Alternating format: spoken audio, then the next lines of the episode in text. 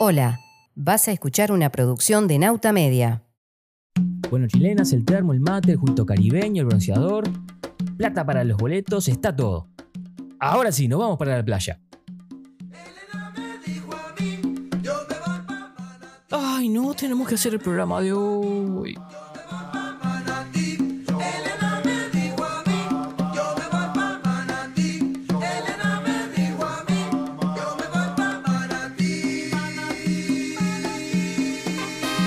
Las cosas que nos hacen uruguayos en Nauta Media Historia.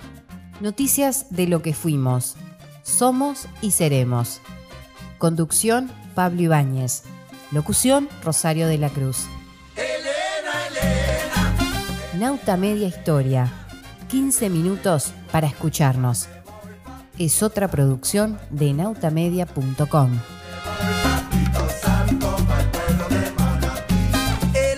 ¿Cómo andan amigos de Nauta Media? Nos íbamos a la playa, pero no. Un programa especial, como ven, con la música. Pero esto tiene una explicación, ¿eh? La explicación pasa por acá. Hoy vamos a basar el programa en una nota de prensa publicada en 1985. En esa fecha, el semanario Brecha publicó un texto del historiador José Pedro Barrán, que se llama así: La independencia y el miedo a la revolución social en 1825. Pero antes de ir a la pausa, un aviso. Ustedes que recuerden, ahora y acá, en estos podcasts sobre la independencia de Uruguay, ¿cuántas veces me escucharon hablar de José Artigas?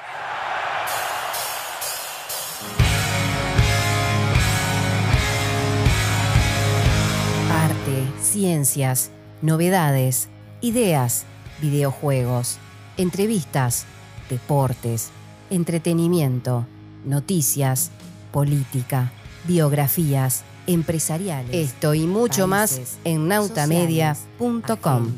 Solidaridad.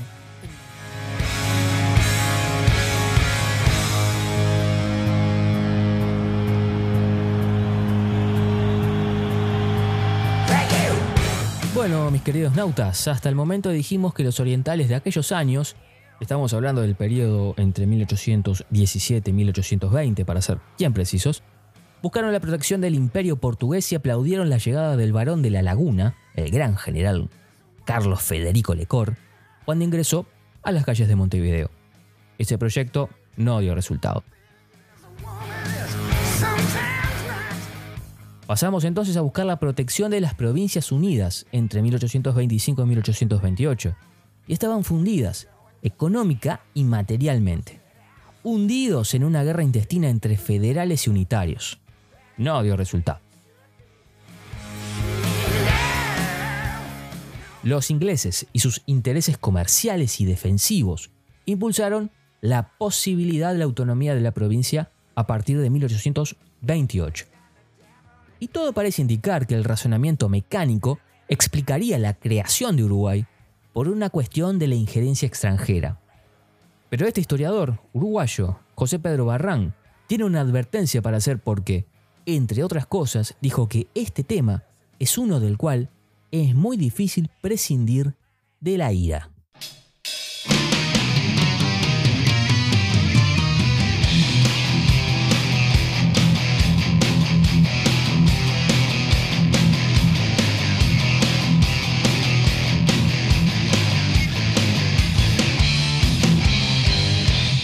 Antes, un par de antecedentes sobre el autor que recoge la historiadora uruguaya Ana Frega, para darle contexto a las ideas de Barran. Frega recuerda un artículo de 1968 en el cual Barran rememora una disputa entre Juan Carlos Gómez y Francisco Bauzá, dos personalidades enormes del siglo antepasado.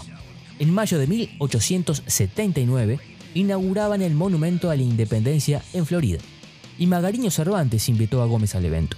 Juan Carlos dijo que no. Barrán especificó que la postura de Gómez se afiliaba al gran mito de la patria grande, que también pertenecía a actores tan dispares de la historia argentina como Mitre y Juan Manuel de Rosas. Para el historiador, hablar de patria grande ya en 1879 era algo anacrónico.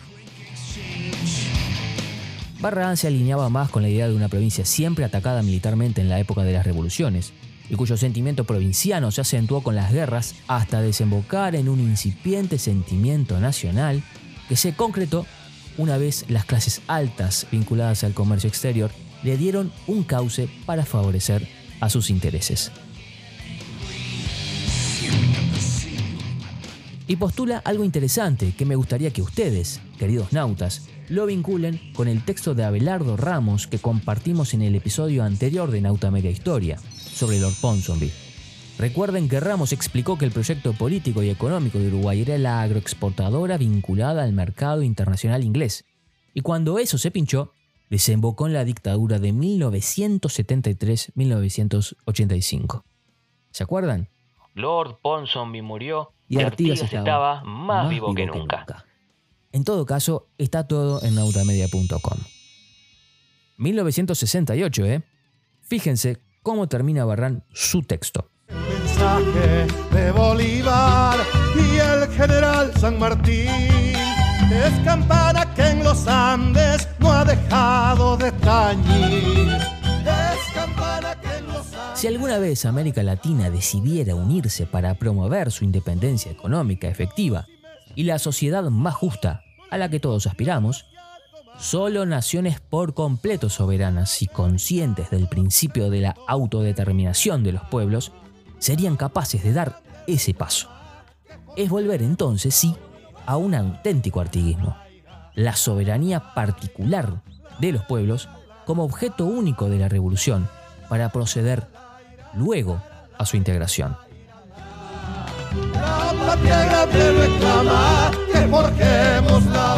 Y sintetiza muy bien Frega, por eso la leo textual. En pocas palabras, la construcción de los lazos de unión latinoamericanos debía fundarse en la fortaleza de naciones soberanas. El otro texto que rescata Frega se publicó en el contexto de 1989 bajo la consulta del entonces presidente Julio María Sanguinetti sobre la conveniencia o no del feriado del 25 de agosto como fecha de la independencia nacional. El 25 de agosto es una fecha muy importante porque culmina la famosa Cruzada de los 33, nos declaramos independientes del Imperio de Brasil, nos volvemos a unir a las provincias argentinas y es un, es un proceso este, que luego nos llevará a la independencia absoluta este, más adelante, allá por el año 28 y en el 30 tendremos nuestra constitución de la República. Otra vez, Barran defiende la idea de Pibel de voto sobre una nacionalidad que estaba ahí ya en el periodo que corresponde a esta temporada de Nautamedia Historia, pero que además maduró con el tiempo. Y además criticaba, de Real de Arzúa, la poca insistencia en la idea de los partidos o grupos totalmente a favor de la independencia. ¿Se acuerdan de la lista de cabildantes?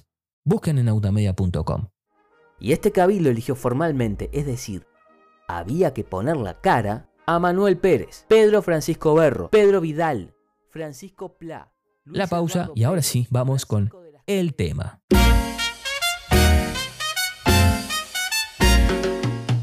No, no, no, no, ese no. El tema de historia del podcast, no el tema de música tropical. ¿Qué entendieron?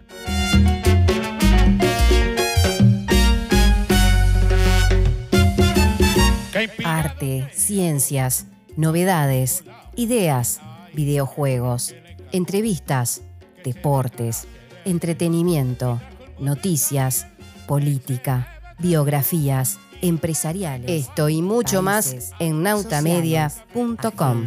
Solidaridad. Pero que creen, que creen que fue, que fue. Orden interno. No, no, no, no les estoy pidiendo que se queden quietos ni nada de eso. Esta es la idea que va a sobrevolar en estos últimos minutos del podcast. El orden público refiere al funcionamiento normal de las instituciones y conforma un cuerpo de leyes, de procesos, de políticas y de economías que encausan lo otro, el orden interno. Para ponerlo bien clarito, el orden público son las normas y el orden interno es la calle tranquila. En épocas artiguistas, el reglamento de tierras fue considerado como el principio de la anarquía. Y es por esto que La Valleja nunca mencionó a José Artigas en el proceso revolucionario que él encabeza.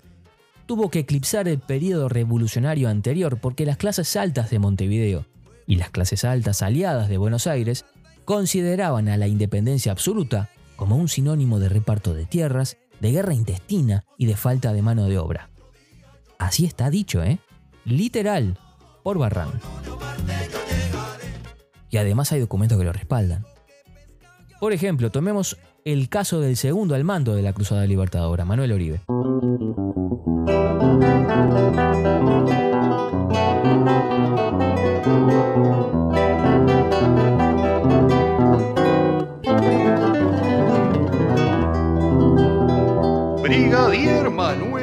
Dijo en 1817, cuando se retiró de las fuerzas artiguistas, que él, abro comillas, no quería servir a las órdenes de un tirano que, vencedor, reduciría al país a la barbarie, y vencido, lo abandonaría al extranjero.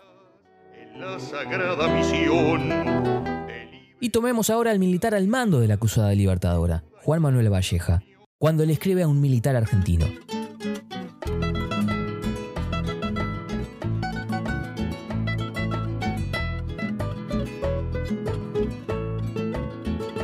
El prendió general que suscribe no puede menos que tomar en agravio personal una comparación con Artigas. Con este antecedente, ¿de dónde nace entonces la idea de Estado propio independiente? Porque las tierras orientales eran apetecidas por brasileños, que Lecor benefició ampliamente con reparto de tierras.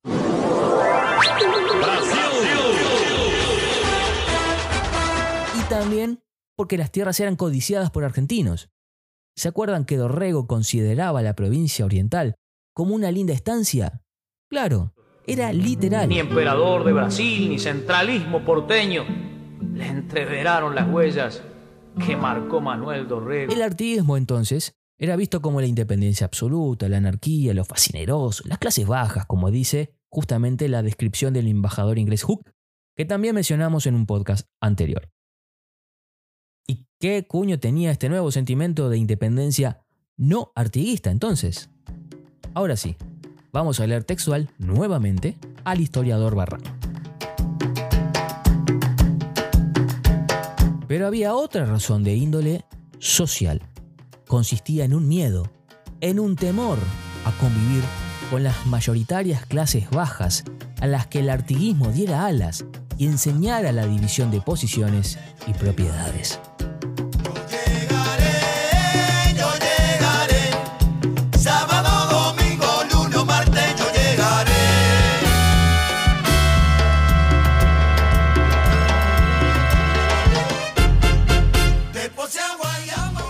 Porque, finaliza, esta mejor clase de patriotas también se oponía a la independencia debido a que ella hubiera dejado al Estado en manos de una mayoría en la que poco influye la propiedad, el rango o la educación.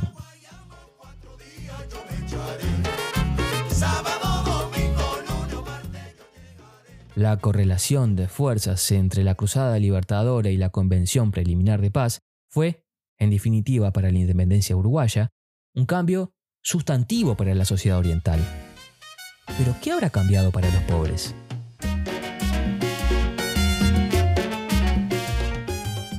En el próximo programa les vamos a contar, mis queridos nautas, qué dejó la Constitución de 1830 para ellos.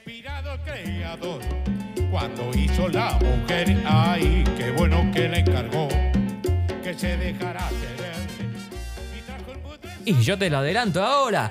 Un huesito para roer. ¿Qué creen? ¿Qué creen? ¡Vamos para la playa! Que creen, que creen que fue, que fue, Azuquita pa'l café, pero que creen, que creen que fue, que fue. azuquita pa'l café. Y qué hermosa variedad. que mucho hay para escoger. Gracias por acompañarnos. Si querés más contenidos, estamos en nautamedia.com.